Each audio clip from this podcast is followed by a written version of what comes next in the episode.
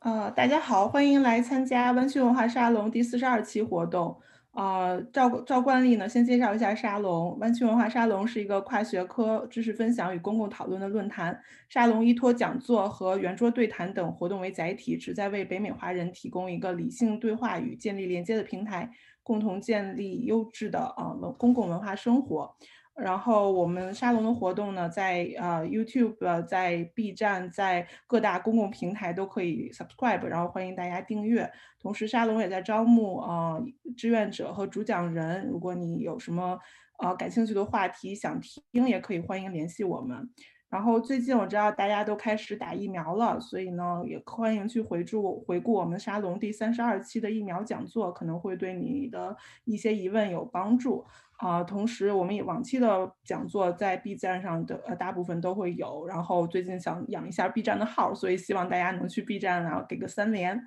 嗯，现在来介介绍一下我们这期的活动系列，我们这个系列叫智能陷阱，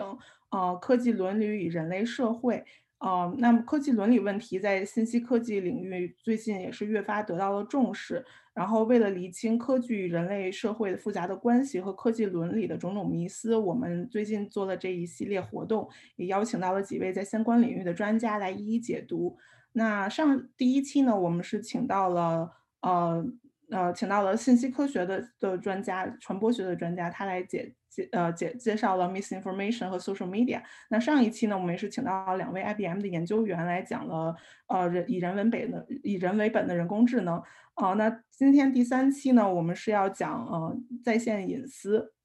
那随着这个移动设备无处不在的时代的到来，那智能家居、智能电视、智能电器，一切都带来了非常方便的呃生活体验。但是这个同时，我们所有的用户都处于处于一个这种无缝连接的虚拟世界。然而代价往往是用户隐私的暴露，我们个个人的信息都被掌控在不同的数据提供商、广告商、合作商，甚至是黑客手中。那我们。我们这期沙龙，而且呃，前两天这个欧盟刚刚发布了一个草案，也是提议全面禁止大规模的监控、人脸识别，以及利用人工智能技术。呃，基于人工智能性技术的社会体系，然后同时对特定领域的高风险应用建立建立了严格的限制。所以，我们本期沙龙呢，我们将了了解到我们个人数据在这个整个在线生态系统中的流动和可能遇到的威胁，呃，讨论不同维度的解决方案。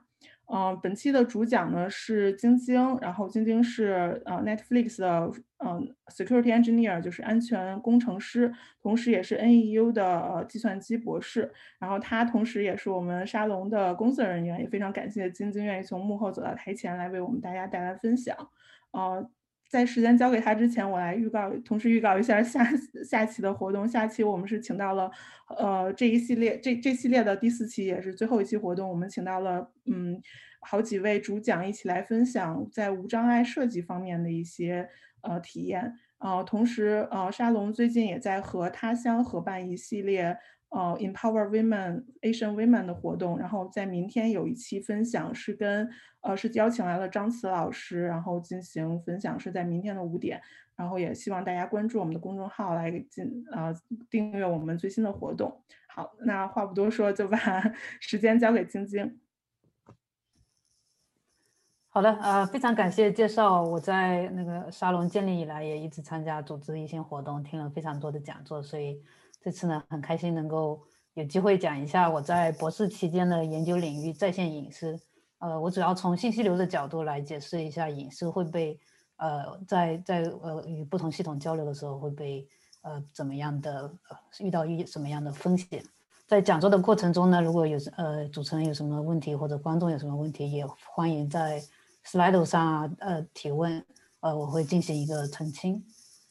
呃，在讲座开始之前呢，做几点声明。这次讲座的目的主要是出于教育教育的目的，呃，跟我现在的工作内容并没有太大的关系。呃，工作内容也怕不太方便透露，所以呃，所所代表的仅仅是我个人的观点。还有公司呃，讲座中会提到很多不同公司和应用，都是来自于已经公布的论文和文章。另外会呃讲到一些政策信息呢，也仅仅呃我仅仅仅是提出我个人的一些见解，并不能作为法律依依据。呃，接下来呢，呃，我们就开始正式的讲座吧。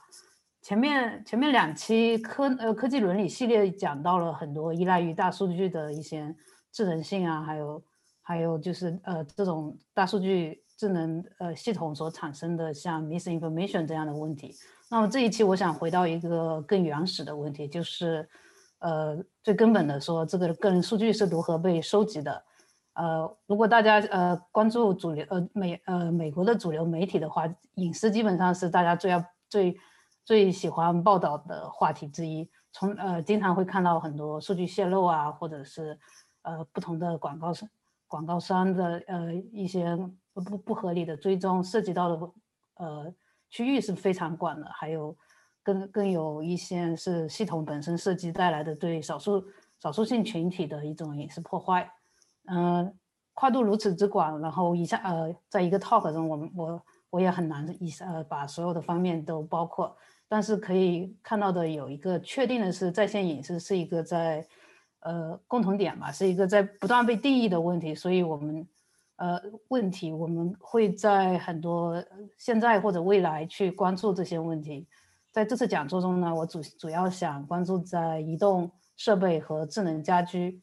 呃的问题。这呃，这是这一次的提纲，呃，主要分为几下几呃以下几个部分，呃，首先我们来关注呃哪些数据属于个人隐私，然后这些数据在我们现在这种互联的系统中是如何流动的，在流动的过程中面临怎样的呃威胁，呃呃技术上呃我们开发了一些系统来检测这种呃隐私泄露，然后通过这种系统我们呢可以呃进行在移动设备。和智能家居设备，就呃，IoT device 这样的呃隐私问题上进行一个研究。最后我我会简单的讲一下技术层面和政策层面上，针对我们发现的不同的隐私问题，能够提供怎样的解决方案，以及最后就是作为个人也如何呃通过不同的方式来保护自己的隐私。呃，首先哪些数据属于个人隐私呢？在我们的研究中，我们囊括了几乎包括你的呃所有身份或者行为产生的数据。这这里列出了呃几几大类吧。第一类是个人信息，呃个人身份信息，呃包括任何呃可以连接到你个人作为作为一个实体的人的信息，像用户名、密码、呃邮件啊、姓姓名、性别和你住在哪里之类的这些信息都是非常敏感的。第二类就是多媒体信息，呃你拥有的视频、音频还有。图像，呃，第三类比较特殊的，像医疗信息，还有呃，更多的像生生物识别信息，包括指纹啊、人脸啊、瞳孔等等。呃，最后一类信息也，我觉得这最后一类数据也算是个人的隐私吧，就是你在跟任何系统交互的过程中产生的不同的交互行为。嗯，那么这些这些信息，呃，都在在不同的系统中。是会被分享给服务端的。首先，我们来看一下，呃，它的普遍这种这种收集行为的普遍性吧。现在几乎大家都呃呃每每个人都有一个智能手机吧。特别是在疫情中，我们是通过呃手机，基本上是在手机 App 上完成很多像社交啊、购物啊、金融啊等等服务的。呃，在这个过程中呢，很多信息都会被分享给不同的呃。服务商或者是广告商之类的，在在一五年的时候，我们就做了一个呃简单的 study，就是在当时最最受欢迎的三个平台，叫呃第一个是呃就是呃苹果或者 Google 和当时还有呃 Windows 也也有自己的一个移动平台，看了他们的前一百个应用是怎么样去收集不同的个人信息的。在这个图表中呢，我可以看到可以分为。呃，我们主要关关注呃五大类信息吧。第一类是用户身份，呃，然后是呃联系方式、地理位置、账账号密码和设备识别码。呃，纵坐标就表示了在这一百个应用中有多少个应用程序是呃收集这些信息的。第一点会注意到的，基本的信息追踪是非常普遍的。呃，像地理位置和设备识别码。基本上，呃，特别是设备识别码，有超过一半左右，在所有的平台平台上都都会这些信息都会被分享出去。第二个就是呃，几乎所有的平台都收集了大量涉及呃个人甚至安全信息的呃信息呃信息的呃数据。还要注意到的一点是，这些数据在被收集的过程中都是明文传送，明文传送的。这这也就是为什么这是呃，你明文发送一个用户名密码是一个本身是一个安全隐患，是一个非常严重的问题。总的来说，从这一个简单的呃一呃每个平台一百个应用的这种研究来，我们可以看到这种普及，这个信息收集是非常普及的。然后这样的呃信息分享来源于我们的这个在线生态系统，怎么样去理解这个在线生态系统呢？首先，呃呃，我们可以呃我们可以抽象出呃基本上三个部分嘛。第一个是客户端，呃，可以通过浏览器或者是移动设备上的任何一个 App，还有现在呃大家可能更加更更容易去购买一些智能设备放在家里，我们通常称它为物联网。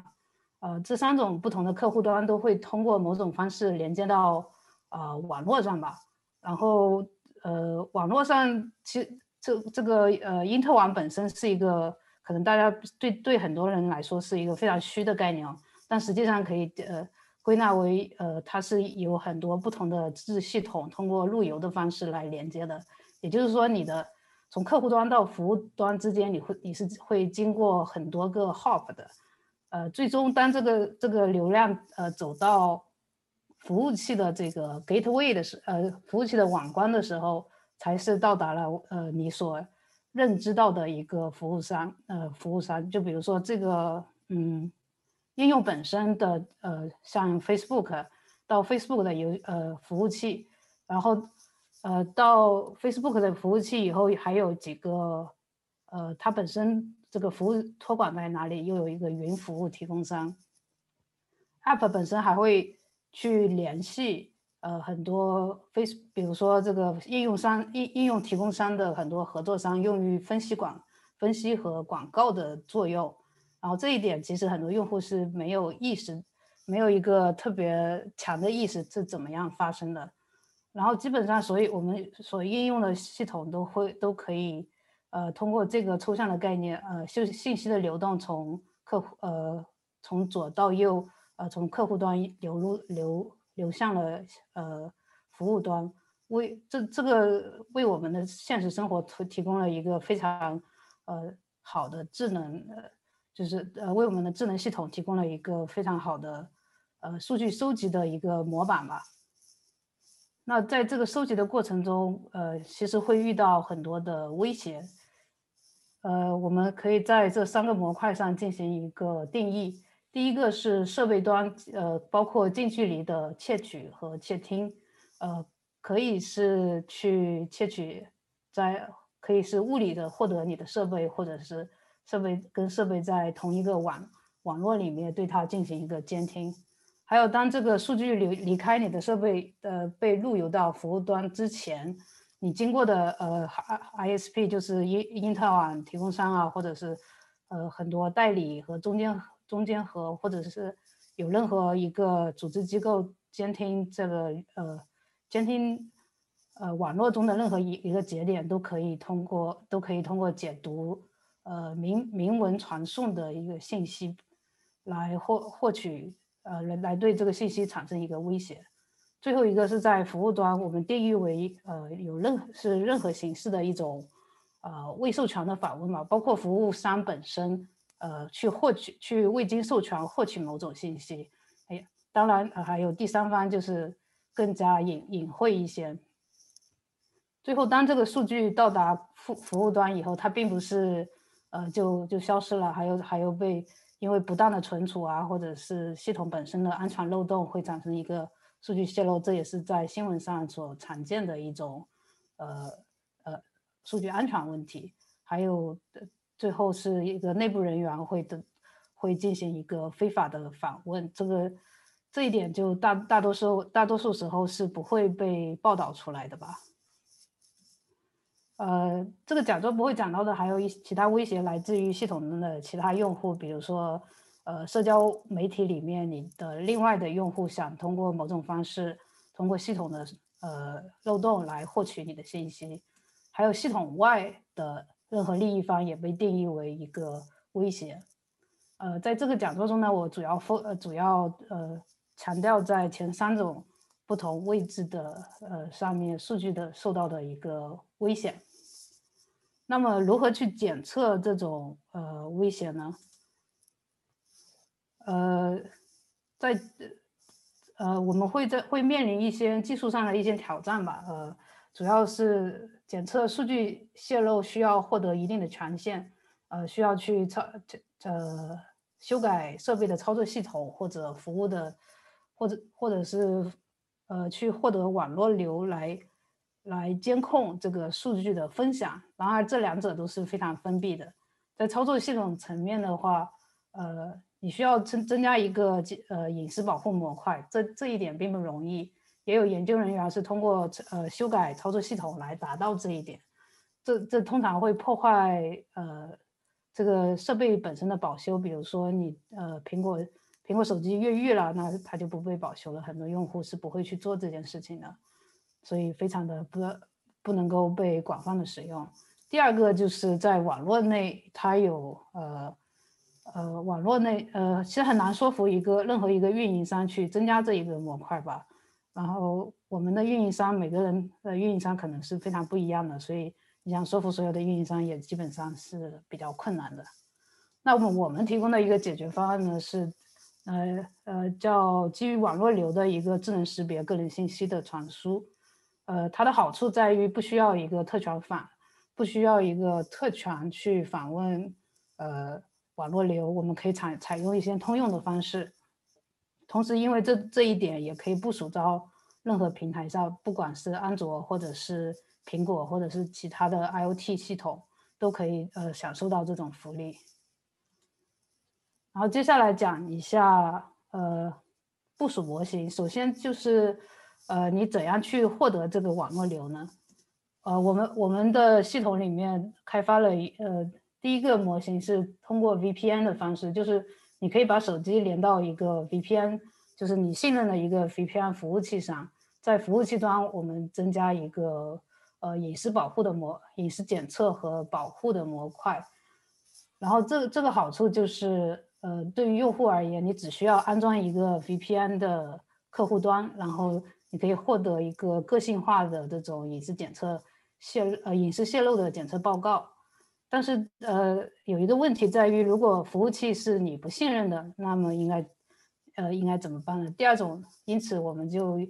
呃做了第二个部署模型，是在呃用户家里的呃路由器上去做这件事情，这个检测就非常非常本地化了，就。没有，除了你以外，没有任何人获得了这个数据，所以这个信任是呃是完全掌控在你手中的。但有一个问题就是，呃，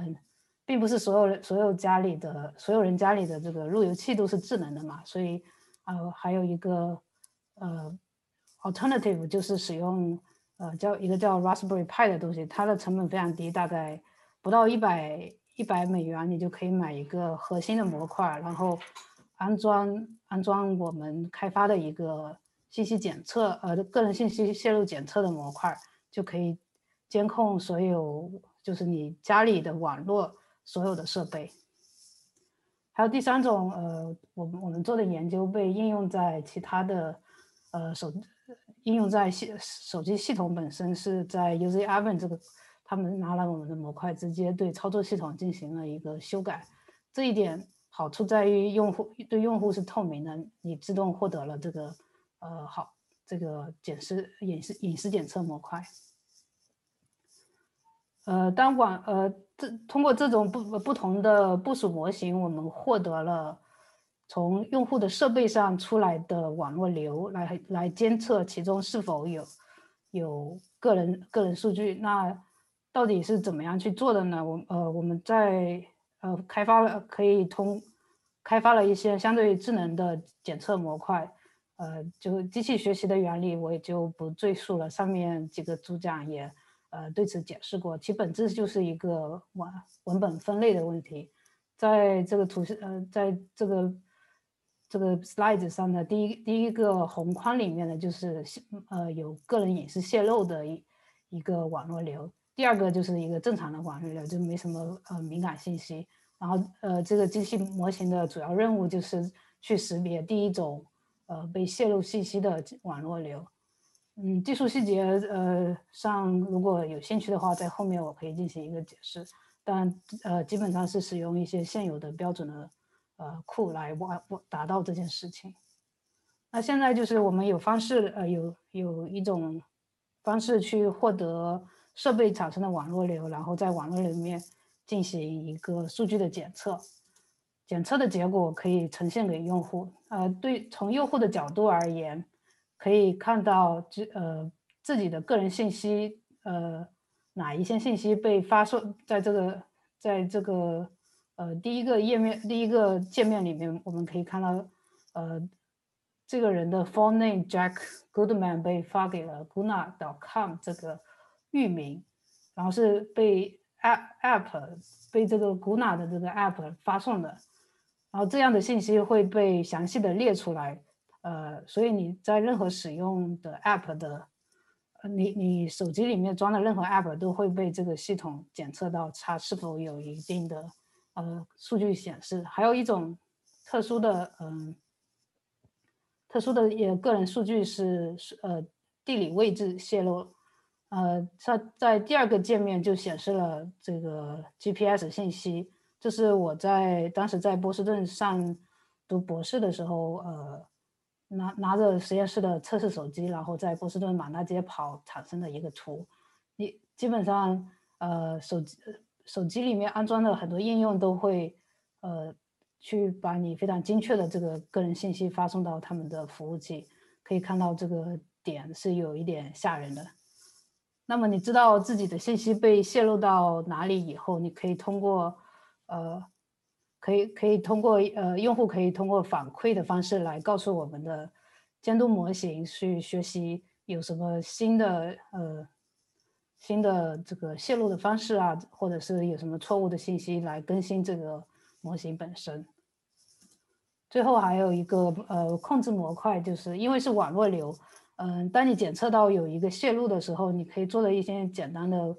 简单的控制，就是你就不把这个网络流发出去了。你在 VPN 上可以告诉，呃，可以返回一个错误，那那这个信息就被阻阻挠了。也可以提供一些修改的修改的方式，比如说这个这个信息不分享，这个是呃数据这个 App 就没法用了。那你可以通过修改或者是呃跟。分享一些假的信息啊，或者是模拟的数据，这这种方式，呃，这个这我们开发的这个系统就提供了一些可能性来控制你个人信息是否会被分享出去。呃，这个服务端的系统，之前我有讲到，服务端的系统它有个好处是什么呢？就是呃，你只需要注册一个 VPN 的账号，然后在我们系统里面，呃。那我们把，因为当时这个这个东西做了，呃，就是只有我在做吧，相当于我是开发者和去去和客服，所以只是有限的开发给了开放给了呃 IRB 用户，大概有一一千多个人，呃，去注册了。然后我大概看了一下注册的人里头，呃，有不同的领域的人，所以隐私这个问题还是有很多人去关注的。其中有比较有意思的一点是，我们当时被一个做纪录片的制片人联系到了，他他自己注册了这个账号，然后呃发想邀请我们去做一个合作项目，最后这个合作项目就提供了呃出了一个大概十一分钟的记录短片，叫 Harvest，大概讲的是数据呃呃数据呃泄露的这种呃一个比较像黑镜似的这种。艺术品吧，呃，这里简单剧透一下，这个里面就是呃制片制制片人本身的亲戚是这个这个片子的主角，也是我们系统的用户。基于他的个人隐私报告呢，影片反映了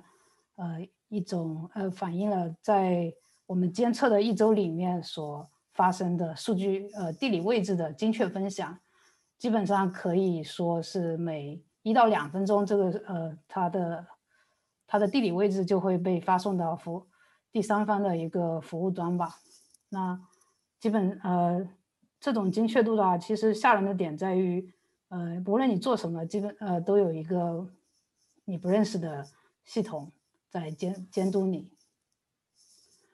呃，回到我们的安全和隐私问题，这呃我们开发的这个系统很大程度上提高了个人信息分享的可见度，允许我们进行不同的实验，来呃回答很多关于数据分享的问题。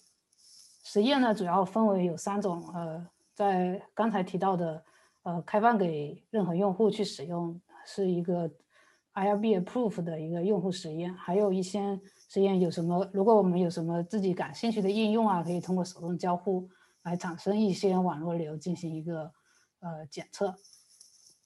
但是手动交互肯定是有限的嘛，所以最后我们还有一个自动交互的模块，可以进行可以大很大程度的提高我们可以检测的 App 的数量。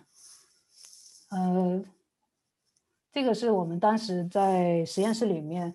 呃，大概呃买了好多不同的手机设备，然后把它连到电脑上进行一个呃自动式进行一个同时进行很多个这种有点像点击工厂那种感觉的一个自动交互的实验嘛。这这就允许我们 cover 非常大量的 app，就是大家能够想到的最受欢迎的呀，或者是当时呃在排行榜上最比较高的一些 app。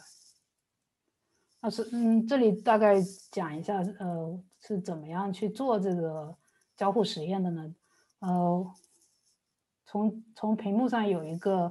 呃小有一个大概很很短的一个量化呃动动画吧，呃，可以看到呃，在一个中央的服务器端，我们可以发一些指令，它它能做的一件事情就是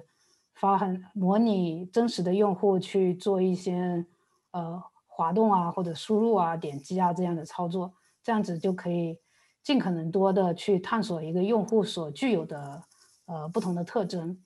有了这样的一个呃交互的工具和之前我们检测的手段以后，呃，我们就可以对非常大批量的应用进行一个隐私问题的呃测测试吧。接下来我会主要呃介绍一下到底有哪。哪些重要的发现？第一个是账号安全问题。呃，我在我们的 App，在我们研研究里面，我们发现了很多，呃，好好几个 App 是直接把这这个用户名密码明文发送出去的。其中也有像 Musical.ly 啊，就是早期在就是 TikTok，就现在它叫 TikTok，之前叫 Musical.ly，他们是。呃，每次你登录的时候，就是你相当于把自己呃的账号信息暴露在一呃一个没呃没有加密的保护形式下吧。还有像 Match.com 啊，Duolingo，我相信很多学习语言的人都知道 Duolingo 这个，还有这个网站。最后这些这些这些 App 现在都已经修复了。那这个安全的不安全的点在于，你在网网络的任何一个节点上，如果稍微有一点技术手段的话，你都可以通过监。监控当时的网络流来看，呃，有哪一些敏感信息？也就是说，其他人可以获得你的账户名密码。呃，更安全的方式，呃，我觉得做安全的人都知道，不要储存，呃，明文，呃，明文密码，然后，呃，简单进行一个非常简单的像 HTTPS 呀这样的端对端的加密。同时呢，有很多 App，App 它怎么做你是控制不了的嘛，所以我我觉得用户的角度，你你还是要去。呃，保护你的密码，呃，就不重不去重复使用这这样的密码，在一些重要的像银行银行账号啊这些信息，不要跟你日常生活的一些呃呃账号去混合使用。还有另一个密码密码，第二个密码安全问题就是这些信息会被发送给第三方，这一点可能是很多人没法呃预料到的吧。就有不同的原因，像 GrabHub GrabHub 这个 case，呃，当我们告诉他，他会把密码发给他们的分析的一个合作商吧，就是叫做 Tapalytics，呃，我们联系他以后发，他们呃澄清这是一个 bug，然后修复了，然后，然后他们也联系了他们的合作商，把所有的数据都删除了。但还有一些 case 就比较搞笑了，就是。呃，像 JetBlue 啊，他他们是是就是这还有一些呃叫 Food Network 和 NCAA 这几个 app，他们都是运用了一些第三第三方的服务来管理他们的密码。这样做本身是是是是业界有人做的，但是我觉得还是不应该对用户如此的不透明，因为你作为一个用户，你想知道自己的呃，你你可能可能默认的是说我在跟第跟我服务的提供商进行一个交流，而不是说我的用户名密码掌握在第三方手上。这样的 case 是非常多的。然后我们呃有三十一个 case，我们有三十一个不同的案例吧，就是呃要么明明文发送密码，要么就是呃发给了第三方，然后都呃我们做了一个叫呃 response Disclosure 中文叫负责任的披露，呃，就是什么什么什么意思呢？就是在公开这个密码安全问题，在账号安全问题之前，我们首先跟不同的公司联系，告诉他，哎，你们的 App 出问题了，想办法再尽快修复一下。然后他们在收到这些 complaint 以后，可以通过可以呃更新他们的呃服务。呃，我们得到的反应也是非常有意思，就是有很多是有非常正面的，也有非常负面的。像呃稍微正大一点的公司，或者是呃规矩一点的公司，会非常认可我们的呃工作。其中有一个公司是发了一些呃发呃有一个公司是跟 medical 相关的，他们呃很快跟我们进行了一个合作，然后呃最后还发了一个。一个背包给我们，还有像 Pinterest 的话，我们在他们有八八个 Bounty 的 program 啊 program，然后还获得了一些金钱上的奖励，作为一个呃 research 的再投资吧。然后呃呃也有也有的公司对我们的反应是就比较有意思，就是他们会说会说这个 app 本身并不是安全的。呃，我不知道他们公关是怎么对此评价的哦。还有的是，呃，这种这种设计上，呃，是一个叫什么有意为之的。其实我我也不是太能理解这一点。嗯，还有还有的情况是，这个 app 本身有点，呃呃，app 本身它最后分享到后面，就是呃。就就已经没有人去管理这件事情了，因为它是通很多 App 是通过第三方的公司去开发的，然后过这个项目结束了就走人了，没人管了嘛。还有一呃，这也是这也是呃在软件开发中比较常见的一种呃状态吧。不少的 App 是完全忽略我们的呃这种 disclosure。还有最差的情况是什么？就是有一个 App 是。直接联系到了我们系的领导们，说这是叫什么名誉上的一种损害，还是怎么着了？反正最后最后这个事情也不了了之。然后这个破呃这个 app 本身呃 app 呃就是破坏破坏这个这个 security 的这个 app，最后就呃好像基本上在我们披露以后。好，没没什么生意可做了吧？最后也就，呃，很难找到，就是相应的 customer 了。然后这这个，这个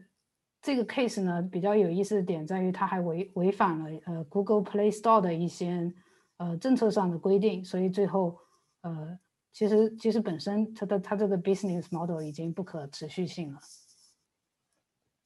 呃。除了明文明文发送密码以外，还有明文发送其他信息，同样也是一个非常不安全的做法。在这个表格中呢，我大概可以列出，呃，大家也不用细读这个表格，主要呃高度高高亮的地方就是第一第一列，嗯，是不同的信息，像广告 ID 啊、地址啊，还有是硬件硬件密呃硬件 ID 之类的，然后。高亮的这个红色框出来的部分就是明文发送的呃 app，可以看到的一点是，呃，有大量的 App 是直接就把就第一方做的还可以吧，就在五百个 App 中，可能也就呃像第一个二十个 App 或者是几十个 App 是做这件是呃明文发送这些敏感信息的，但第三方就做的要差很多了，就有甚甚至有上百个 App 是没有去加密呃保护这些信息的，这。呃，在传送的过程中所面，呃，如果不加密保护呢，就会面临被截获的风险，也会有被修改的风险。好消息，呃，在于像 HTTP 呢，已经渐渐有点退出历史舞台的意思了吧？呃，业界大大家都，呃，不同的角度为推送 HTTPS，就是加密的一个传输协议，降低了门槛，像 Let's Encrypt 呀，提供很呃简单的 certificate，当然。呃，去管理这些东西又是另一个安全问题，但至少大家开始使用了。呃，上面提到了很多第三方都在收集数据，我们可以大概量量化一下，一个 App 它有，呃，一个 App 它有它会联联联系多少域名嘛？就呃，在这个这个这个 CDN 的呃这个 Graph 里面，我们这横坐标就是呃可以看到有。呃，可以看到，呃，独立域名的个数，就你在这个线的一个点，就代表了一个 app 它是连接了多少，呃，联系了多少个域名，在十十个在十呃红线这一条切出来一个点，在左边的话就是，呃，联联系域名少于十个的，大大概有百分之七十五，也就是意味着有。呃，四分之一的 App 联系域呃联系了超过十个域名，也就是说你的信息不仅仅是发给了你这个啊应用提供商本身，而是还发给了很多个你完全不认识的第三方。那第三方是怎么去收集这个数据呢？其中他们用到的一个很重要的呃信息叫设设备唯一识别码，它可以分为两种，呃，第一种是永久性的，像麦克地址呀、设备 ID 啊这种。你是没法修改的，你可以重新安装一个 app，或者是安装不同的 app，或者创造一个假的账号，各种马甲你都没法去修改这个东西。还有第二个是一个可修改的，像广告 ID 啊、IP 地址呀，IP 地址是非常呃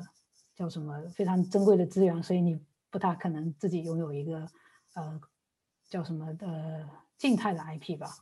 然后这这个可修改的好处就在于你可以选择重置，然后它仅仅是短期有效，所以它不会一直跟随你。啊，现在呃，在很多开发的平台已经意识到不能用永久性的 ID，因为它会永久性的连接你的身份，所以他们会提呃在技术上呢，呃就从 API 的层面就避开了使用这个硬件 ID，然后。最近苹果有一个比较大的举动，就是它它提供了一个功能，就是用户可以可以选择不使呃选择不被这个广告 ID 所连接，这一点非常非常重大哦，因为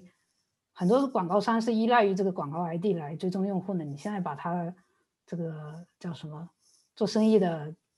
本钱都已经被呃，就就就这个这个生生意的。本质已经被被呃，相当于是被阻止了吧，所以引引起了很大的轰动。那么这个这个设备唯一识识别码都有谁去收集了呢？就呃这个表格里面给可以列出了呃应用程序连续呃就 App 联系联系的最多的前十位第三方域名和这些域名收集的信息，在红框框出来的部分，我们可以看到。Google 就是一点都不真，一点都不意外哦。它大概它的这个，它是一个呃，基本上在所有的 App 里面都会出现的一个组织吧。嗯，它啊，然后最后一列显示了这个域名收集的不同的信息，可以看到基本上呃，你能想到的 ID 都被收集了，还有他的还有一些身份相关的，像呃姓名啊，还有性别啊这一类信息也被收集了。还还有这个表格上，在在最最左边，从域名的角度而言，你像 Crashlytics 啊、Vogue.com 啊、Adjust.com 啊这种这种域名，我是完全不认识。在我最初的研究的时候，但但是你可以看到他们收集的很多信息是是非常敏感的嘛，就你的呃手机啊，还有呃邮件啊这些。然后在这五百个研究的 App 中呢，呃，可以看到这前十名的第三方呃前十位第三方域名市场份额份额非常大，呃，如果看他们的占比，都有超过百分之五十或者是更多的。嗯，他们收集了呃一个叫刚才提到的这个唯一的识别码，还有跟它相关的相关的信息。这个风险在于就是嗯。你在在你不知道的情况下，你的信息被被聚集聚合起来了嘛？这一点怎么去解释呢？第一就是这里可以可以说，呃，你在 App A 上有一个有一个你的行为，App B 上有一个行为，但这两者的连接在于就通过这个呃设备的唯一唯一识别码被连接在一起了，也就是说，呃，你。从广告商的角度，他知道你在 App App A 买了什么东西，在 App B 或者呃你想要找什么样的工作，然后在 App C 上，他基于你前面两个两个学习到的东西，可以向你做做出他认为的一个决策。然后从用户的角度，你是不是想这件事情发生，则是另一个问题了。呃，这是呃现。现在呃，大概讲了一下很多文本文本类的身份身份追踪吧。我们还研呃，还还有讲到啊，sorry 哦，还有还有一个我忘了讲，就同一个同一个服务本身，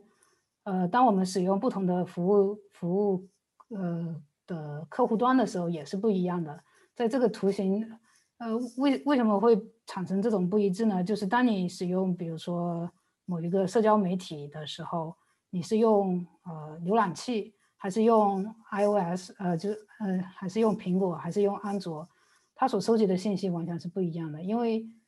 它所依赖的操作系统呃权限模型不一样，然后其代码实现呢，其实他们需要不同的技术技能嘛，所以通常是不同的组的人在做的。呃，这个图大概给了我们一个到底有多么的不同的一个概念吧。就呃有一个叫 Jcard ind Jcard Index，它它衡量的就是两组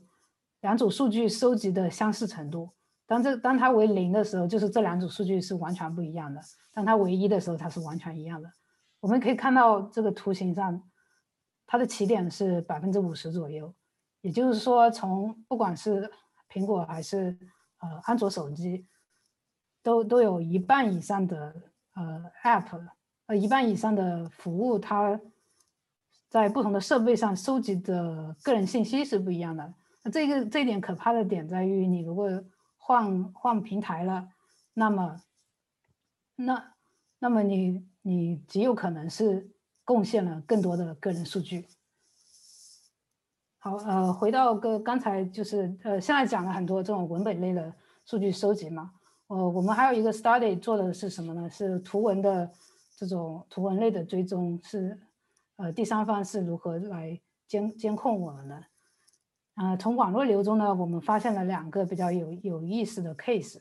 呃，第一个是截屏，这是一个这是一个就是呃学术会议上大家用来呃社交的一个网络吧，就。里面可以输入每一个参与者的信个人信息，然后他会问你一些呃设备来来呃了解你的体验。然后这个第三方的这个库，他做的一件事情是什么呢？他会做对你的交互进行一个截屏，然后发送给第三方。这个呃这个在软件设计的时候可能是一个好的 feature。我们联系了以后，他们也承认这是一个在。呃，beta 测试中的 feature，但是不小心被 push 到呃这个呃叫是 production 了，呃，然后呃最后这他们修复了这一点。还有第二个比较有意思的是录屏，就这是两就是下一个层级呃层面的监控了。大家呃就右边这两个图就是嗯一个用户在跟这个 app 叫 GoPub，好像是一个。呃，送送呃 food delivery 的一个 app 吧，啊，是怎么样进行一个交互呢？然后我们在网络流里发现的是，这个这个交互的整个过程都被录屏了，然后发给了他们第三方的一个库。呃，这就是之前我们讲到的这这个这个库的呃公司做这个库的公司哦，呃，对我们呃对于我们的这个隐私呃呃叫披露非常的不满，然后呃联系到领导的那个呃最后呃好像是安呃谷歌的这个这个平台本身禁止了这个库的使用，然后也修改了这个开发者的开发者规范，对录屏进行了一个更严格严格的审。更严格的审核，呃，所提到的各种隐私问题呢，也不是第一天就出现了，它它是其实是有一个有演化过程的。哦我们在另一个 study 里面做了一个，呃，做了一个，就对对很多 app，在它的一个演化过程进行一个研究，发发呃，怎怎么样去做的？这个研究是通过。呃，同一个 app 来获得它的不同的版本，然后不同的版本进行一个呃交互实验的这个研究，来发现他们到底发送的是哪些信息。在这张这张图子里面，横坐标就是它的版本，我们可以把版本发布的日期作为一个呃相类似于它在哪一个时间是在市场上被使用的嘛。嗯，然后纵坐标是不同的信息被发展被发送出去的。呃，一个过程，呃，也呃不同的信息，然后括号里面显示了它被发送了几次，呃，最最厉害的就是像呃安卓的 ID 被发送了两百次，在几分钟里面，可以看到这个这个这个随着时间线的变化，哦，他那他分享的数据是越来越多了。总的来说，呃，然后大家如果 zoom 到某一个点的话。可以看到一些很很有趣的、很有趣的 case，就比如说这一个是发送密码到第三方，呃，其其其中我们检测到了有两个两个版本是做这样子的。我们联系他以后呢，就马上呃修修复这一个 bug 了。还有呃不同的颜色所代表的是呃是否使用了一个安全的传传输协议。嗯，在你在地理位置被发送这一点上，它并不是一个呃统一被使用的过程。就是呃，其实我我怀疑是在呃开发者并没有做一个很好的呃全面的检查。啊，刚才也提到了安卓的安卓 ID 的呃分享频率显著增加，在这个图上可能看不出，但早期的话，它一它可能在我们的交互实验里面只发了几次，但最后。最近的几个，基本上它成为了一个跟踪的 ID，呃，每秒的一个网络流里面都含有这个 ID。那那呃，那么是否是呃就就可以看到这个不同版本之间的隐私差异是非常大的哦？那么是不是所有的 App 都是这样的演化过程的呢？换句话说，就是移动隐私是在。移动应用的隐私是在变好还是在变坏？呃，我们我们设计了一个叫隐私风险分数的一个指标，就通过各呃多维度来考察一个一个 App 的某个版本的隐私，通过对它它的一个持续监视呃监控来衡量它在在版本之间的差别。然后呃，如果呃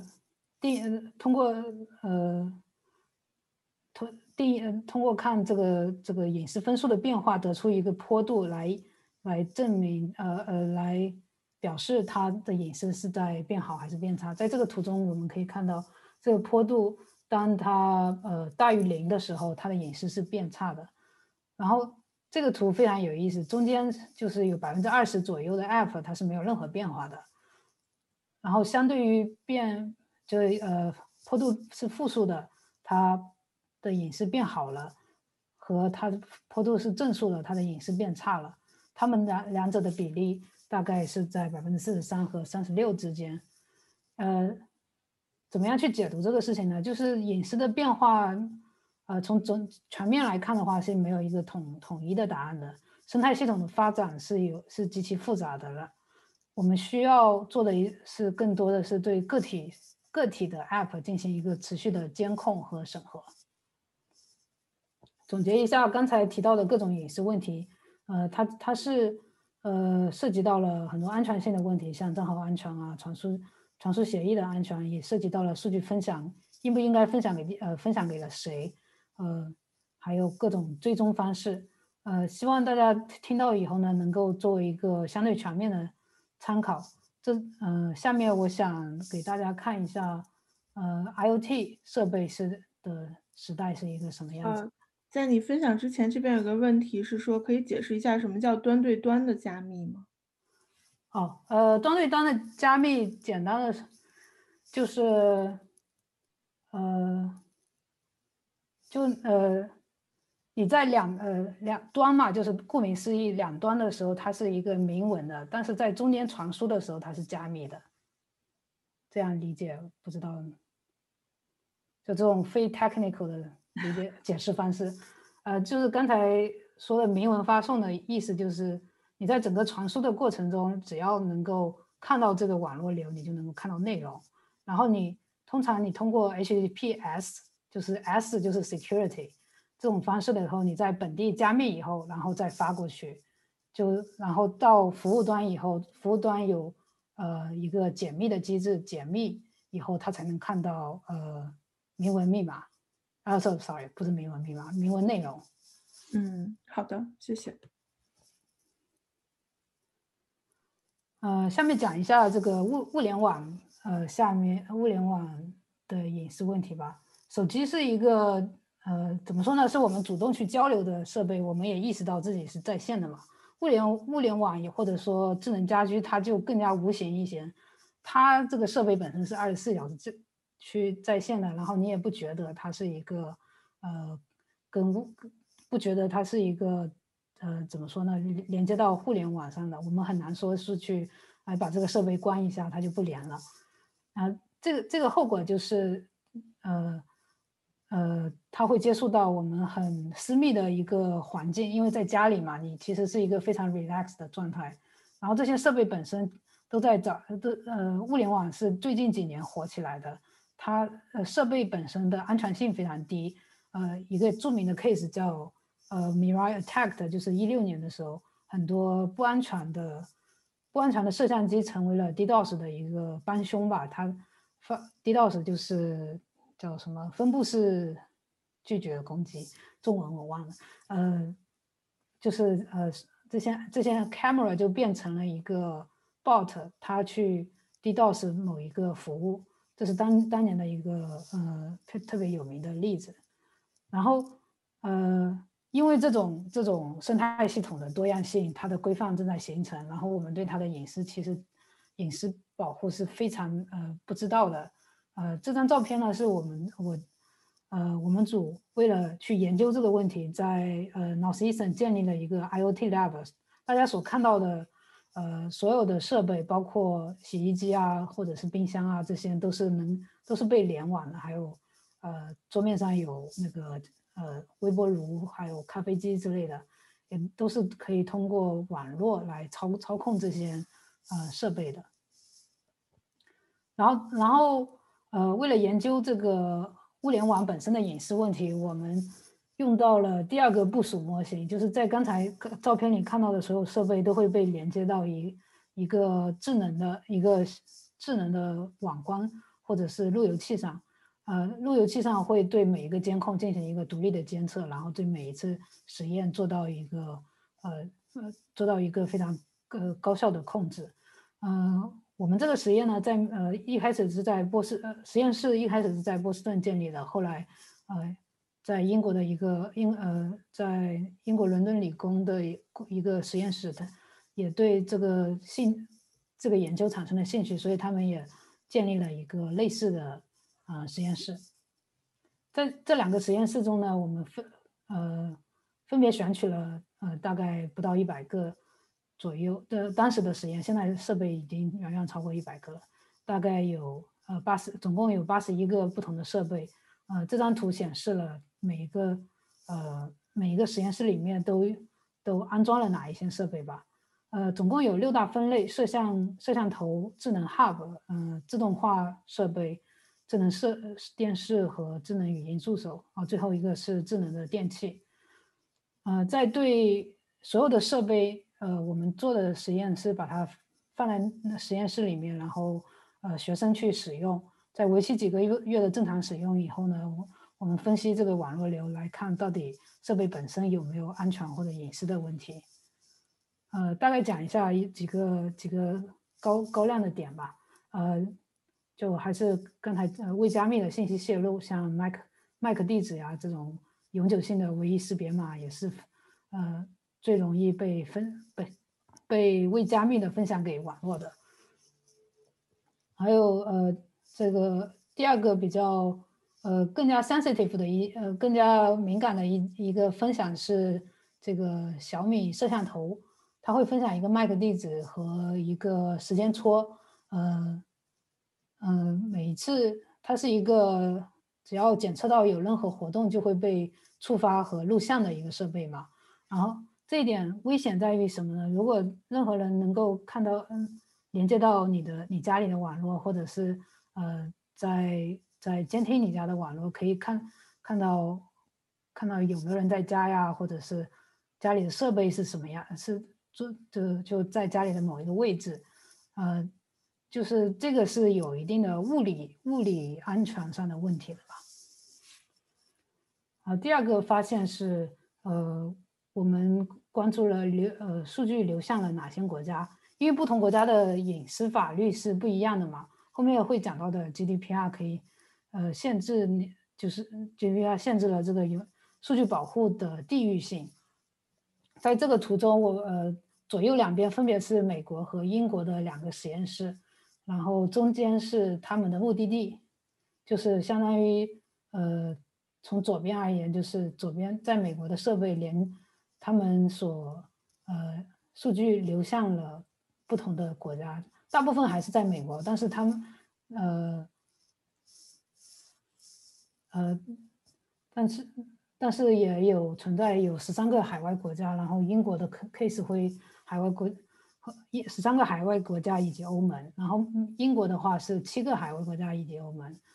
呃，其中高亮的一个 case 是主要是在中国，因为我们选取的设备中很多是 made in China 的嘛，所以他们更更有可能使用一个阿里云作为呃服作为一个服务器的托管，呃，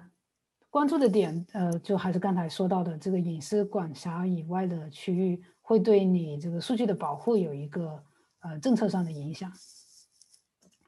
下面讲一下数据流向了哪些公司。嗯，这个表格显示了有多少设备联系了左边所列出来的这些国家呃这这些公司。然后你比如说第一个呃美国的四十六个设备里面有三十一个都联系了 Amazon。那呃 take 呃要点是在哪里？就是。呃，IoT 设备有一个特点，非常呃，跟跟呃 App 不一，呃跟移动设备不一样的点在于，它非常高度的依赖呃云端服务的提供商，像 AWS 呀、Google 还有呃 Microsoft，然后相应的中国有它服云服务提供商对应的一些呃组织。当第三方来托管这个呃物联网设备的数据的时候呢，我呃是其实其实会会带来一个叫数据主权的问题，就是到底谁去啊保护这些数据啊？这这也是一呃我们作为消费者不是那么明确的地方。最后最后一个我想提的一点是设这些设备是二十四小时在时在线的嘛？我们作为呃研究员，可以做一些呃对照组实验来来来识别呃不同的行为，但最终呢，我们啊去二十四小时监控它是不太可能的，所以我们训练了一些模型来识别可疑的设备。呃，大概讲一下我呃发现吧，其中呃有一个 ring ring doorbell，就是一个门铃，它上面有个摄像头啊，我们发现就是移动。呃，一旦检测到移动，它就会触发一个视频录制，嗯，然后把这个视频上传到云端。当我们要访问这个，呃，访问这个云端的视频的时候，是需要去购买一个服务才能够去，呃，看和和管理这些视频的。那那这里就涉涉及到一个嗯录像的授权问题啊，就是在不同的地方对于这个对公共场场合的一个录像是有不同的法律法规的啊，然后完全不能够控制这一个呃设备本身的这种行为是呃非常有问题的。还呃另一个大家非常常用的叫呃 Echo 或者 Alexa 是 Amazon 的这个语音语音助手，它。它的设计算是智能了吧，但是我们发现，在呃，它还是会被频繁的错误被被触发。比如说，说一个类似于 Alexa 的触发语音语语音的时候，会它就会开始听我们的对话，然后就想要呃搞清楚指令。最后还有空闲的时候，检测到了很多不同设备的呃这个移动，呃呃呃。很多移动其实是当呃呃，因为设备这个这个 app 这个 lab 本身是呃实验室本身是的，在就这呃没有人的时候，我们会呃 assume 它是没有呃这个 IoT device 应该至少是一个静止的状态嘛，但但我们的发现是很多时候它会不断的做一些呃更新啊，或者是被错误的触发呀，这就产生了很多可疑的流量。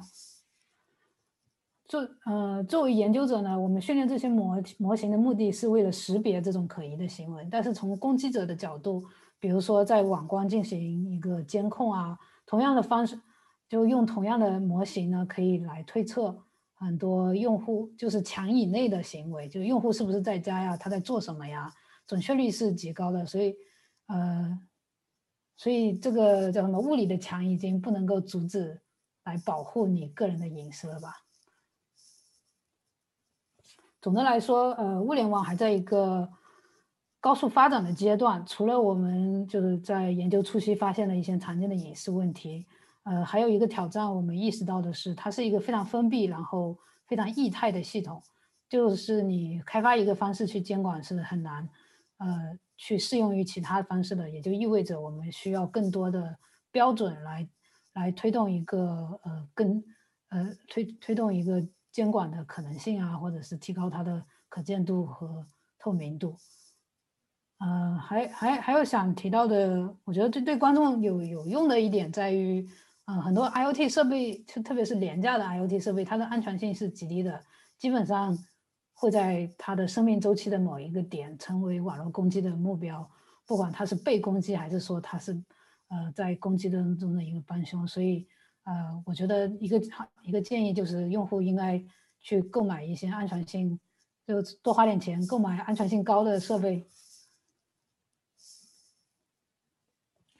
呃，这这呃，物联网和手机呢，是我们没法离开的一个设备。主要其呃，我们在研究中也学到了很多，呃，为什么这个隐私问题会这样产生？主要归结一下，其实最最根本的还是说这是一个数据驱动的商业模式嘛。呃，很多很多公司它的盈利模式是卖广告，那卖广告你就得呃就得收集用户数据来针对性的卖，来最呃提高你的这种呃盈盈盈利盈利率吧，相当于。那呃从我个人的角度而言，呃我觉得会不会有其他的方式去盈利呢？还有还有一个呃，是在于功能功能需求本身。比如说，你想验证一个真实的用户，你是需要他提供信息才能验证的。但至于他提供信息，你有没有保护好，是另一个问题。呃，在跟不同的用户交，第三个是在跟不同的用户呃开发者交流的过程中，我们发现很多时候安全和隐私是就是一个在产品做好以后来考虑的问题。啊，这也跟这种快速迭代的开发文化非常有关哦，呃，有好有坏吧，呃，最后一个呃第四个是服务器安全意识非常，呃，怎么说呢？早早期的早期的这种初创公司啊，他们的意识会薄弱一些，也会导致隐私的泄露。我记得前段时间有那个叫 Food Delivery 那个 True Bus 就有很大的一起的呃数据泄露的问题，呃，对我来说我是完全不 surprised。嗯，还有就是，呃，大家每个人的设备是一种资源哦，它并不是一个它是一个很好的计算资源，因为硬件发展到现在是是就是这个设备本身已经成为一个可利用的东西的时候，就会变成一个目标吧。啊，最后一点当然是大家最最最怕的就是监听啊，或者是窃取，包括是其他人对想对你个体想对你监听也，还有公司或者是政府或者是其他不同的呃利益团体对你的监听吧。隐私问题似乎非常的严重，那我们，我觉得，我觉得大概有四个方面可以来去保护这个个人个人的数据吧。从技术呃技术角角度呢，第一个第一个想要认知到的就是没有一个技术是完全能够解决隐私问题哦，所以我们需要很多种方法同时来使用，比如说呃我我们我们研究组开发的这个持续监控的。呃，监控和审核系的一个系统，可以监控呃任何新的设备啊，或者新新的应用，或者是他们的更新，呃，不管他们是犯了新的错误，还是有已有的错误，都能够被被抓到吧。然后第二个就是在系统设计问题上，呃，要增加这个数据的匿名性，其实其实就是身份跟特征的分离哦，你可能需要。需要知道有一个用户，呃，喜欢喜欢什么，喜欢 A 会不会导致他喜欢 B？但是你不需要知道这个用户是谁，所以这就是我所说的这个身份的分离。就你你通过匿名啊，或者是差分隐私啊，可以降低这个个体被暴露的风险性。还有呃，第三个就是呃，有一在加密的数据上进行一个计算哦。这这一点非常有意思，这个也是我之前呃阅读了不少的文章，其中有一个呃就是你你明文明文的操作，你比如说一加二等于三，你需要你的输入是一和二，你才得到一个结果三嘛。那你可不可以通过一个方式，就是加密一加密二，然后得出一个加密的结果三，嗯，最后再把三给解密了。然后从从任何人的角度而言，加密的一和二是不可见的，啊，也就是用户的安全性或者隐私性也就被保护了。所以，所以这一点呢，其实是有很多工作已经已经被做做到了。然后推广这种这种思维模式呢，呃，还有还有更加的是呃强调去解决一个数据呃解决一个智能需求本身的问题吧，就是很嗯。智能依赖于数据来提供一些特征哦，但是，呃，有有一个研究领域叫呃 private ML 啊，还有这个 federal，就是你呃不是把数据上传到云端，然后把所有人的数据放在一起去训练一个模型，而是在每一个人机器上训练一个模型，然后这个模型被上传到云端进行一个整合，这个时候数据就没有离开客户。呃，好处在好处在好处在于它，你获得了一个智能性，也但是也不需要去呃增加个人数据的风险。呃，最后一个想想讲的就是开发开发的角度吧，我觉得这是这是最最现实、最最能够解决当下的问题的。就一个是提高安全意识，就我刚才提到的端对端的加密啊，这是非常简单的一个。非常基础的一个安全保护意识吧，但是我觉得很多软件工程师是没有这个意识的。呃，第一是他没有在这个计算机的第一年教这个事情，第二就是公司本身也不太重视这个事情。然后呃，数据管理就是数据到云端以后怎么样去管理它的生命周期，我觉得很多公司是没有在做这件事情的。嗯呃，就是从它获得数据的瞬间跟最后被。消消耗呃，最最后被销毁，这个都应该有一个专门的部门，或者是至少嵌入到嵌入到你的这个软件设计中。然后这是技术上有什么解决方案哦？呃，技术非常美好，就有很多遇到的问题都其实有解决方案，只是没有人在用而已。那这个时候，呃，其实我觉得可以说，呃，一定程度上，呃，去是因为公司。公司有不同的呃优先级，它的优先级肯呃没有没有把放在保护用户隐私上，所以政策上政策就能够弥补这一点。政策上影响最大呢，就是欧盟的 GDPR，呃，相信很多人，呃，刚才 IV 开头的时候也提到了，他又呃颁布了一些新的控制的条例。嗯，这个这个条例呃影响是非常大的，因为它是第一个说非常全面的定义这个隐私的权利啊，还有呃有一个问呃明呃对公司进行一个问责吧，就是如果没你没有一个 accountability 的话。很多人只会把它放到最后一位嘛，然后这这个法案呃生效于二零一八年，我相信大家最作为用户最大的感受是，你在那一段时间会收到很多隐私条款更新的邮件，说我们公司已经呃使用这个 GDPR 的呃条例来更改了一些隐私呃数据管理的呃规定吧。啊，可见公司对此是有反应的。那么，什么呃，G GDPR 到底是什么？我大概简单的讲一下，时间关系也没法。呃，我我本身也不是这方面专家，只是用到了这个，在我的研究中用到了这一点啊。呃，它的保护对象首先是跟欧盟任何跟任何跟欧盟沾沾边的东西沾边的人都会被保护吧？就是你可以是那里的公民，人不用在那里，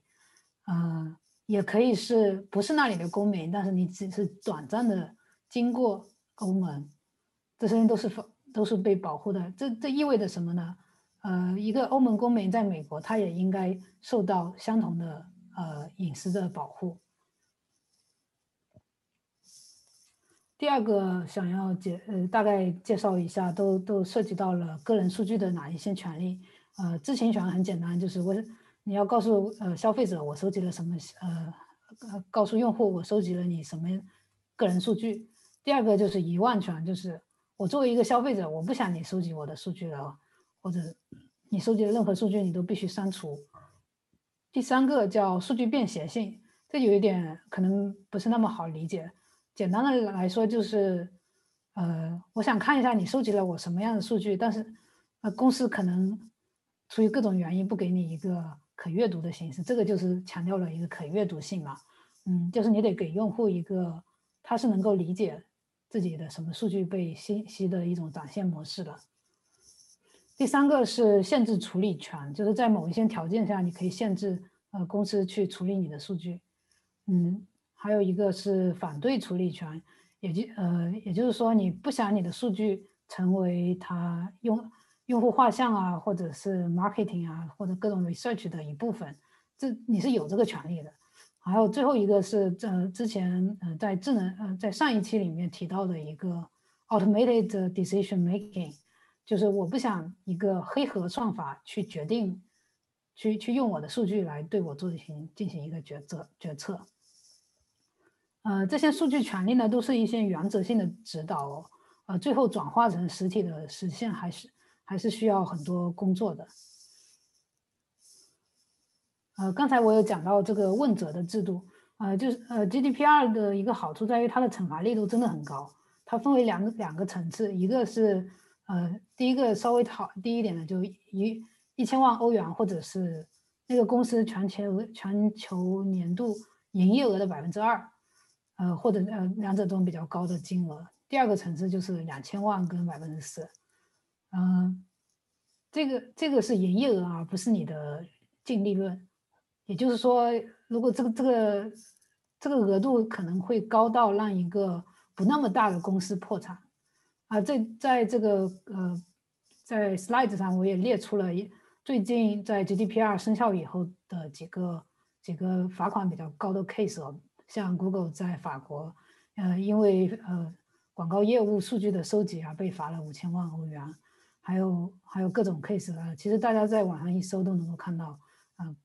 呃，是真的对公司的这种叫什么，从金金金融的角度已经影响到公司的营业了吧？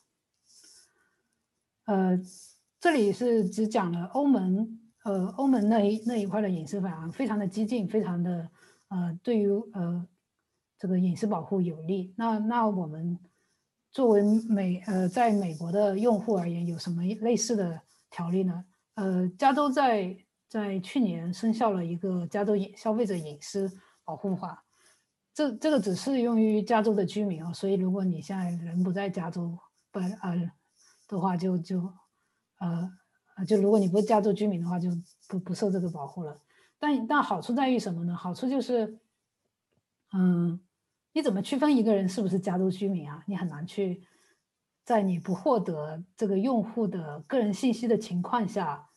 去呃分辨它是不是加州的居民。最后导致的结果就是。一个系统要么是这个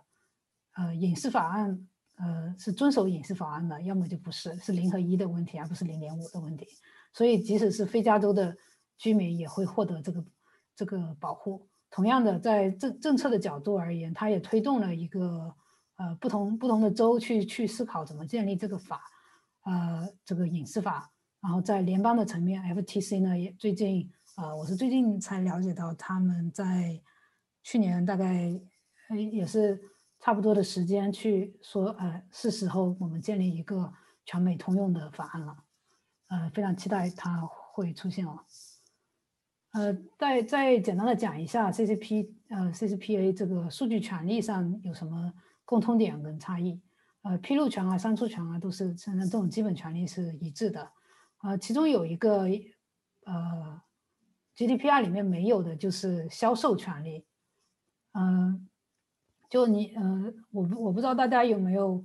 呃，去选选择那个页网页上跳出来的这个关于你个人消息的一些提示哦，你可以选择一个不要转卖我的数据，我会我是一定会去选的哦。就是如果我只想我，呃，为我服务的这个提供商获获得我一定的数据，而不是所有的数据，所以这一点就非常好。但这一点，呃呃，GDPR 上是没有的，是。呃，最后最后这个呃影响的结果就是，呃，很多很多公司都是基于加州的嘛，呃，很多科技公司公司都是在加州，呃，总部在加州啊，或者他在加州有业务的，所以他会两者都考虑。最后的结果就是，我们作为消费者可以享受到很多数据保护的呃权利，然后它的惩罚力度也是比较大的，就是它是按人头来的，那呃。这个叫客户可以去要求，呃，说如果发现有什么 violation 的话，可以去要求一百到七百五十的美元的这种罚，这种赔赔款。呃，如果一个一个公司的这个用户已经上百万的话，那这个很容易就上上亿了。嗯，最后再提一下，这这呃 GDPR 跟 CCP 都提到了这个未成年人隐私的保护问题。简单的说，就是随呃一定年龄以下，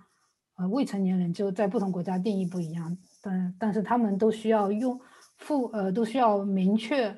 同意才能就 GDPR 是都需要得到一个明确的同意才能够处理任何数据，然后加州这一块呢是需要呃明确的同意才能够出售这个数据，然后他还提到了这个呃联邦层面上的这个叫 COPPA 也是同等适用的。什么是 COPPA 呢？它的全称叫呃儿童在线隐私保护法，这个是联邦层面上的，是 FTC 提出的一个法案，生效于两千年。它保护的对象呢是呃十三岁以下的儿童，非常明确的定义了哪些数据是受到保护的。呃，这里有个截图，大家也可以在底下的链接去详细看到底是有哪些信息。嗯，呃最最呃就就罚款的力度而言，嗯。它最高可以罚四万多 per violation 吧。然后我想提一下，好像嗯，二二零一九年的时候，Google 有一个非常高的罚款的 case，就是呃，大概被罚了一千一千七百万美嗯美元吧。所以所以这种重重度罚款，我觉得对公司多多少少会起到起到一个非常大的压力吧。最后讲呃。第三点讲一下，就刚才我已经提提到了这个政策上对公司产生的压力，它会呃呃监管和透明度呃应该是呃未来的趋势。还有还有一点，我觉得对公司而言，呃一定要把安全和隐私作为战略性的地位啊。首先经经经济上你会有损失，第二是呃从竞争的角度啊，当越来越多的公司去做这件事情的时候，你不做的时候，嗯你就打不过人家了嘛。还有就是，呃，用户的数据其实是你的核心的，呃财产吧。如果你不去不去保护好这个这个设备啊，这这个这个财产，那那基本上是很难走远的。最后我想提的一点就是，刚才讲到了很多这个隐私的问题来源于它的商业模式是广告驱动的，呃，有很多很多种，呃，很多时候我觉得应该去探索一些非广告驱动的，就内容提供内容啊，提供服务的，就是我是我作为一个呃更加呃保护隐私意识更强的人，会去选择付费去使用这些服务，所以。在呃，在在公司层面上，我觉得主要是这三点，去想要嗯嗯，是公司能够做的去保护个人的数据吧。那最后呃呃，个个人作为呃，在在这个完美的世界到来之前，我们个人能够做出一什么样的举措呢？还是刚呃刚才包括参加今天的讲座呀，去了解不同的权利，然后去浏览嗯自己的隐私条例。这些都能够帮助你意识到到底是哪些数据被收集了，啊，然后当有一些，但其实你如果仔细看自己的数据被修饰了，我觉得任何一个呃稍微有有点自我保护意识的人都想，都都一都会感觉到不舒服，然后你这个时候你就应该去启动你的权利去去删除这些数据，呃，我经常会呃做的一件事情就是每几个月清理一下自己的。呃，账号，然后看看有些我不用的账号，我就去，呃，给他给给公司发个邮件，给公司发个邮件说，请把我的数据删掉。嗯，还有就是从安全的角度，我想提的一点就是，嗯，信息你去管理很多信息是非常有一非常高的成本的嘛，但是你可以对信息进行一个分类，对重要的信息你就提高它的一个保护力度，提高它其他呃。攻呃攻击者来获得的成本，这这个时候呃你你受到威胁的可能性就大大降低了。还有就是，呃大家都喜欢上网哦，呃我也喜欢上网，但是我会选择在可以本地化数据的时候尽量本地化。就比如说做笔记啊，我会选择一些本地化的产品，这个数据不需要存储在第呃任何服务端。最后讲一下，呃，提呃一些我我个人使用的呃影视产品，呃，这这种产品推荐是非常多的，但是，呃，我还是想提醒大家，不要不要因为这个公司说它是保护隐私的就相信它了。就比如，呃，Telegram，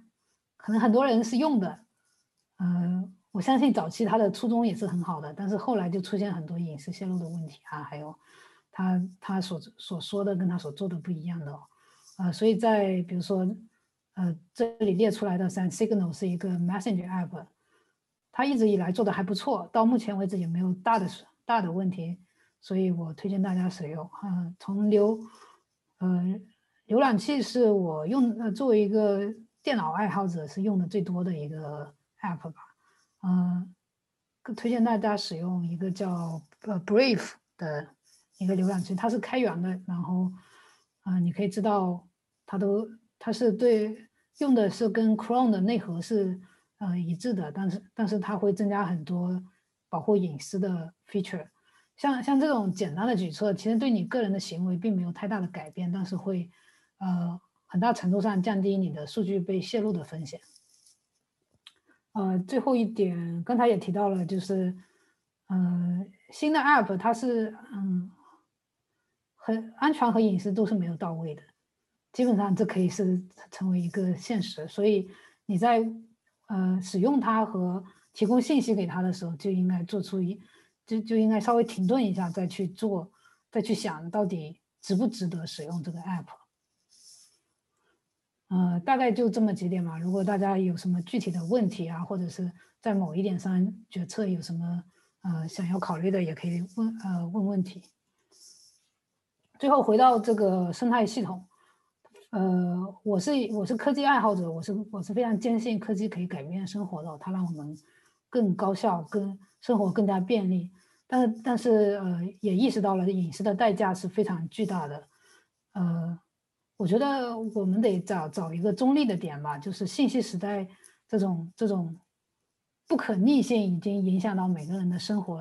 也就意味着我们要投入更多的资源去综合这种高速发展所带来的负面的影响。我刚才所提到的各种技术呀，还有各种政策上的努力，都是非常值得肯定的。嗯，我觉得技术上可以推，可以技术和政策是呃怎么说呢，相辅相成的吧。就技术上可以帮大家进一步的了解呃隐私的来源，然后隐私的现状；政策上呢是强制呃强制公司去做对的事情。然后我觉得个人从我们个人的角度。第第一是要保护自己的个人数据哦，第二就是呃去使用呃隐私更好的产品来推动这一个正向的循环嘛。嗯，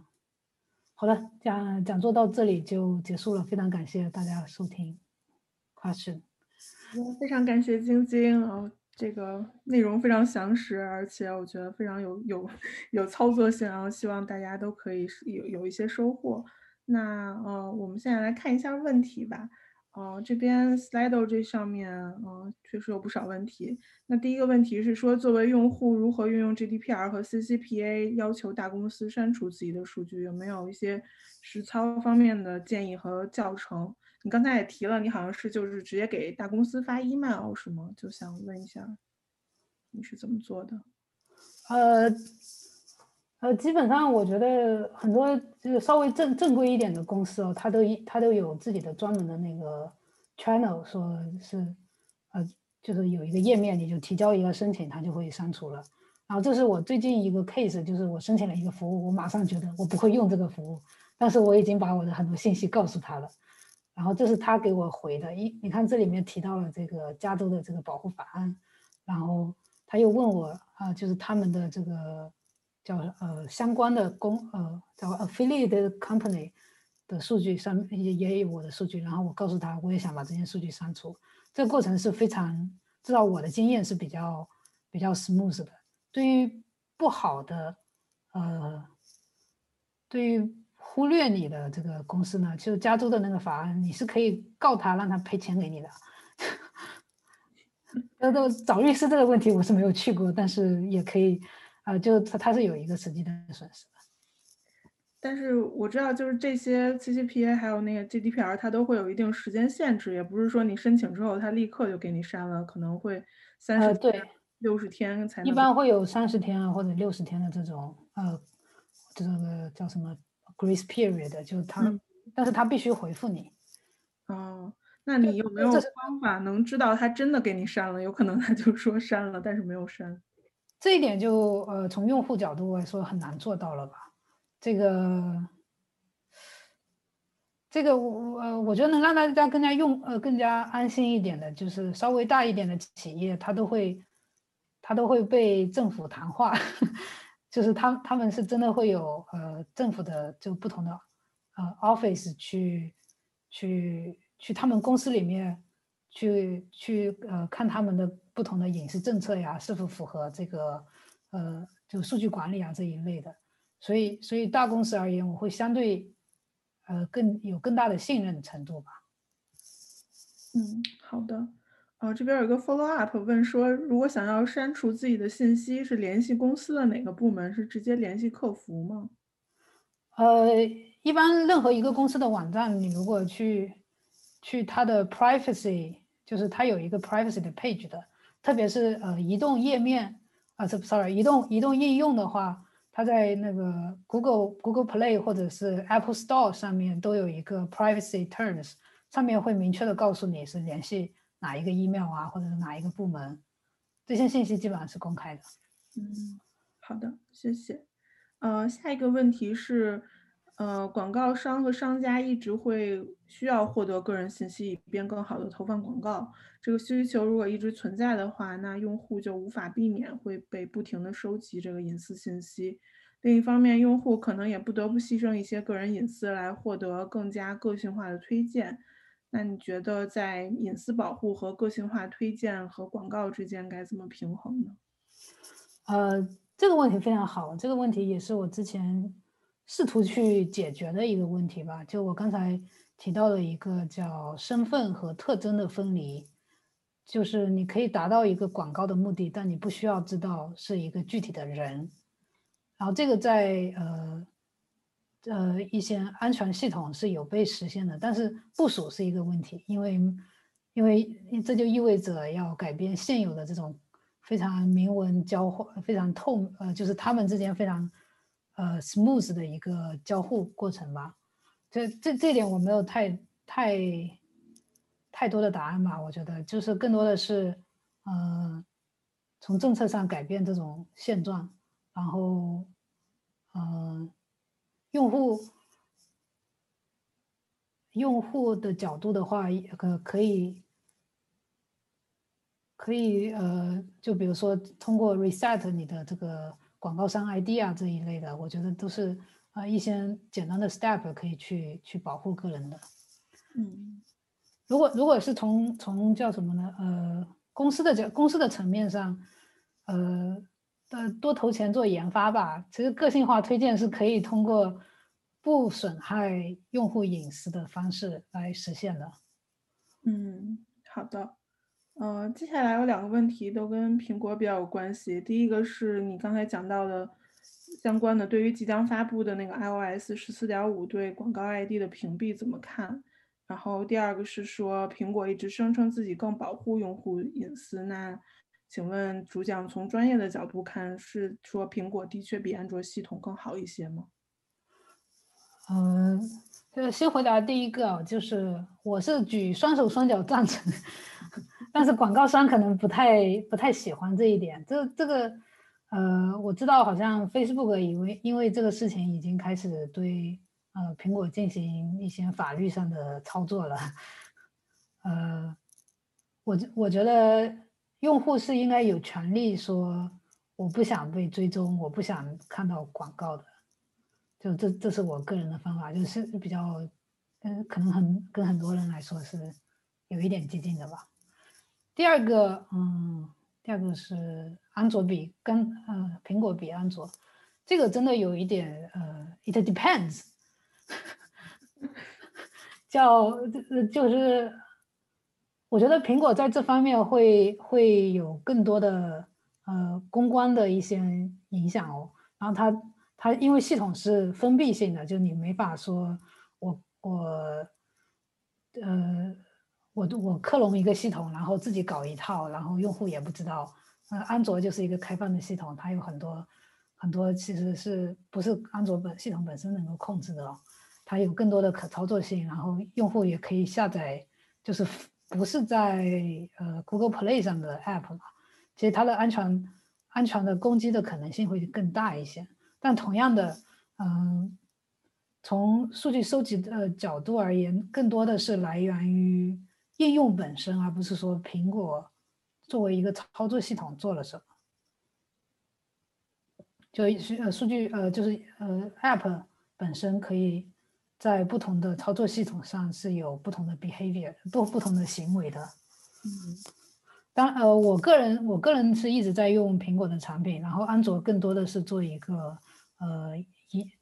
研发的需求吧，就是更多的是在上面看他们系统的呃演变。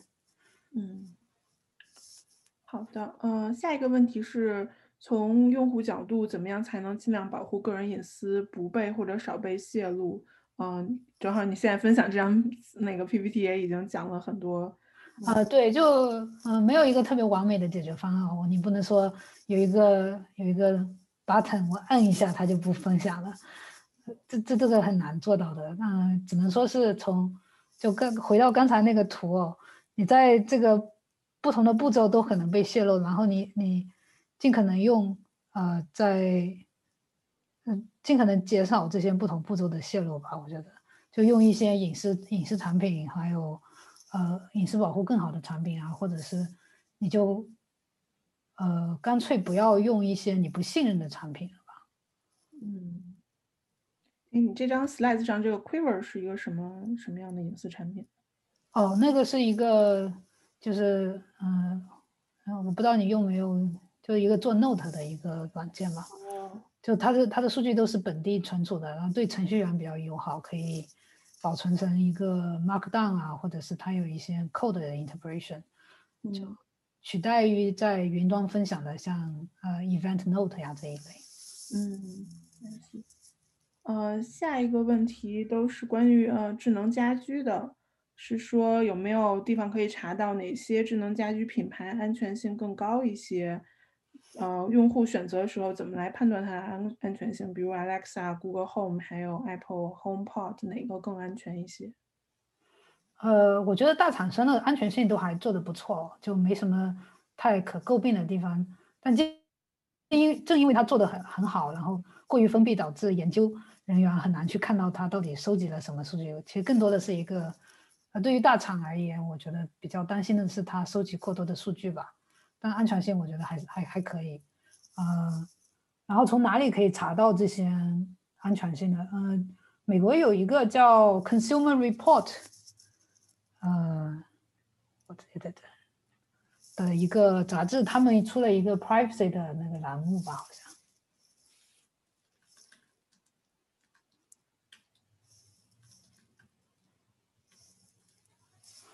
然后可以，然后呃，也有越越来越多的这种评级系统嘛，我们可以看到，呃，品牌它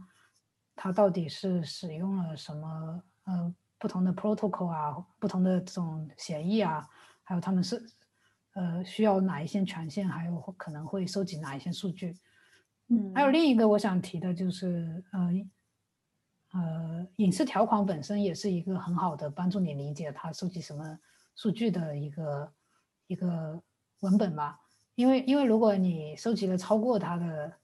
呃，因为那是一个法律法律文件哦，所以它很很少，就正规的企业一般不太会在上面说，呃，不诚实啊这样的，嗯，他们通常有一个，也就隐隐私条款非常非常非常长，基本上好好好几十页你可能读不完，但你可以直接跳到他收集的个人数据的那一个页面，然后看到可以看一下他们是。收集了哪一些？你 O 不 OK？还要从移动移动设备的角度而言，你可以做的一件事情是，当你安装一个设备，然后他提他说要访问这个访问那个的时候，你可以选择拒绝。对，好的，呃，那还有下一个问题是。呃，关于云计算大公司 AWS 啊、Google Cloud 还有呃 Azure，他们对于数据生命周期管理做的怎么样？是否需要政府更强的监管呢？呃，首先我没有在这这些公司工作过，我也不知道他们内部怎么做的。但是呃，根据我们我对业界普遍的认知，我觉得这几个呃就。数据生命周期管理，他们做的都还是相对好一些的哦。因为，呃，就包括我在 Netflix 的时候，都会有一些说这个数据多少天要删除啊，或者是这一这一类的管理，都是有一个专门的部门是做这些东西的。呃，政府更强的监管，嗯，是需要监管，需要一直监管。嗯，好的。呃，下一个问题是说。关于技术上的解决方案，现在对于以匿名形式收集的个人数据，呃，是不是个人信息有很多的讨论？就是以匿名收集的匿名数据是是否是个人信个人信息？因为短期上看，匿名化可以降低个体风险，但不断收集数据依然可以识别用户。那请问主讲人在匿名化的数据是不是个人信息的这个问题上，你怎么看？呃，还是个人数据。但是它是被匿名化的个人数据，简单的说。然后他提到了一点很好的，就是，呃，被匿名化的并不完全是安全的哦，就有很多技术手段是可以反匿名化的。这就是我为什么提到一个呃，差分隐私的问题，就是呃，需要多强的这种数据能够反匿名一个人，因为因为有的时候呃，这个数据集里面可能你知道这个人住在呃。住在湾区的某一个地方，然后他喜欢遛狗，那很容易你在生活中就能找到啊，或者是他喜欢特别这个牌子的什么食物之类的，这这就通过这种方式可以推导出是谁的嘛。我举的例子不是很好，但是大概是那个意思，就是人肉吗？人肉，对，就有很多，呃，就匿名是可以被反匿名化的，然后它也是一个个人的，呃。就是它也是一个个人信息，但是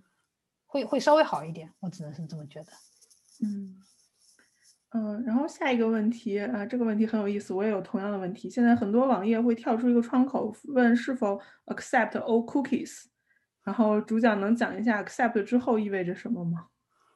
？accept all cookie 不要 accept all cookie 啊？就每次看到就会就会 ignore 吗？呃，其实我通常会做的就是，它它 accept all 旁边是有一个 button 叫。Privacy settings, privacy settings，对，然后你点开以后，里面是可以 accept necessary cookie 的，就这样的话，这个网页还是可以可以运作的，甚至说你可以不不 accept cookie，因为有的网页你只是想要看一眼，你不需要做任何事情的。呃，还这个 necessary cookie 的话，就是比如说你需要登录这个系统啊，它会通过 cookie 的一个方式来保持你的登录状态，这个时候是。我觉得是可行的，但至于说它，呃，它 accept all cookie 呢以后呢，就意味着它可以放任何它想放的东西在你的 cookie 里面，然后这就允许了一个跨网页的一个追踪嘛。就你在呃网站 A 访问的情况，它可以选择分享给网站 B，说你在网站 B 的时候，呃呃，原来这个用户在网站做了这件事情。嗯，可以，所以我。但是不要 accept。解释一下什么是 cookie 吗？呃，cookie 就是一个在浏览器客户端的一个文本，它呃做技术的人可能基本上可以理解为就是呃 key value 的形式吧，就是它存在网络端了，然后你可以选择这个谁可以访问嘛，所以你当当你打开浏览器下就就怎么说呢？简单解释一下登录这个事情，你登录以后，如果每一次把用户名密码都发给就你每一个操作都发给服务器的话是很烦的嘛？但你可以在本地存在一个存一个存一个 cookie，就是说我已经登录了，然后这是我的一些安全信息。然后你每一次进入一个新的页面的时候，你重用这些信息就行了。然后这这些信息会被呃 abuse，就会会被会被会被滥用到什么？在广告上就是。你你你在页面里面可以切入很多第三方的库，然后第三方库可以进行设置他们的 cookie，然后这个第三方的库在另一个网站上可以做同样的事情，然后这个第三方的库就可以在另一个网站上识别是同一个用户了。嗯，那对于有一些网页，我可能已经不小心点了 accept all cookies，那还有救吗？呃，浏览器里面你可以进入它的设备，然后 clear all cookies。嗯，所以呃，clear all cookies 就相当于你，你相当于是第一次访问这个页面了。还有一些更加更加 hardcore 的那种 tracking，就是它是可以跨浏览器 tracking 的。当然，这个就非常非常难的了。哦，对，提到浏览器，现在很多浏览器都有那种匿名访问模式 （incognito mode）。那你觉得这个模式会有效吗？呃呃。有有一定的效果，但是你要意识到，就是，呃，你离开这个匿名网站以后，或者离离开浏览器以后，你还是不匿名的，就你还是说你被，比如说被你的 IP 地址是唯一识别的呀，在在那个时刻，嗯，就你只是保证了说就没有用 cookie tracking 你这件事情啊，这这一类吧，嗯，就相当于你是没有登录这个系统或者任何系统。会好一点，但是完呃不完全解决任何问题，呃任何呃呃叫什么匿名的问题吧。嗯，好，呃下一个问题是，家庭网络或者手机端总是打开 VPN 的话，是不是可以更好的保护自己的隐私？VPN 本身有什么风险吗？VPN 本身的话，呃会会会，这是一个很好的 practice 啊，就 in general。就是如果你有一个专门的分 VPN，你信任的一个提供商的话，这个可以保证的一个点就是你在任何呃 public 的一个网络里面，呃，你的数据都还是加密的。但是离开 VPN 之后，离离开 VPN 的服务器之后，就不是你能够控制的了。还有还有另一个风险在于，这个 VPN 本身有可能是数据收集的一个一个一个。这个广告商哦，他也有可能是这一个角色的决策的，就是他有可能站在你这边，他站在另外那边。对对对，就是这这同一个公司，它可以扮演很多不同的角色，所以所以所以就跟我之前所说的这个不要说这个公司我们有隐私优先，你就相信他了，他可能换一张脸就 又来收集你的数据了。道理。好，那最后一个问题是，不同国家生产的智能家居产品在隐私保护和数据安全性上差别大吗？嗯，国内生产的产品监督力度是不是更弱一些，相比美国和欧洲生产的产品？比如你之前提到的小米摄像头。呃，我觉得还是看是谁在生产这个东西嘛。像小米，呃，就是小米早期还是就呃高速发展的时候，确实有很多问题，但是到后面生生态系统成熟一些以后，其实安全性还是提高了很多的。呃，至至于在国家生产，就是国家上的差异，我觉得政策上其实还是回归到那一个问题，就是呃，像欧盟的那个这欧盟的这个 GDP，它是适用任何欧盟公民的嘛。它如果在中国的话，它也是适用的嘛，所以中国在这一中国的公司也会做出同样的这种呃隐私条款的改变，来适应这种新的啊。如果他在欧盟有业务，呃，但是同但是呃中国人我没有去太多研究，就是比如说在中国的这个隐私隐私的这个条例到底有多严格啊？这一点我还真的不太理解。但从产品而言是有差异的。呃，产品的差异性体现在，因为它要跟当地的这个呃隐私的这个条款去进行呃一个 compliance 吧。嗯，好的，这就是所有问题了。非常感谢晶晶今天的讲座，我我想我希望大家都能收 收获一些，然后对自己的个人隐私能够得到更更多的保护。嗯，然后呃，再稍微预告一下，明天我们是五点钟有一个跟他乡论坛的合作呃活动，是对张思老师的采访。我们的活动内容是亚裔身份认同。然后下周六的同一时间，啊，应该时间是可能还没定，但是应该是下周六，我们是会讲这个科技伦理系列的最后一期，是无障碍设计，然后请到了很很多呃好几位 panelists，大家会做一个 panel discussion。呃，然后呃，后续的这个活动的视频也会放在 YouTube 上和 B 站上，欢迎大家回看。然后 B 站我们最近想要养一条号，所以希望大家去 B 站，然后给一个三连。好，那大概就这样了。嗯，今天的直播到此结束了，谢谢大家。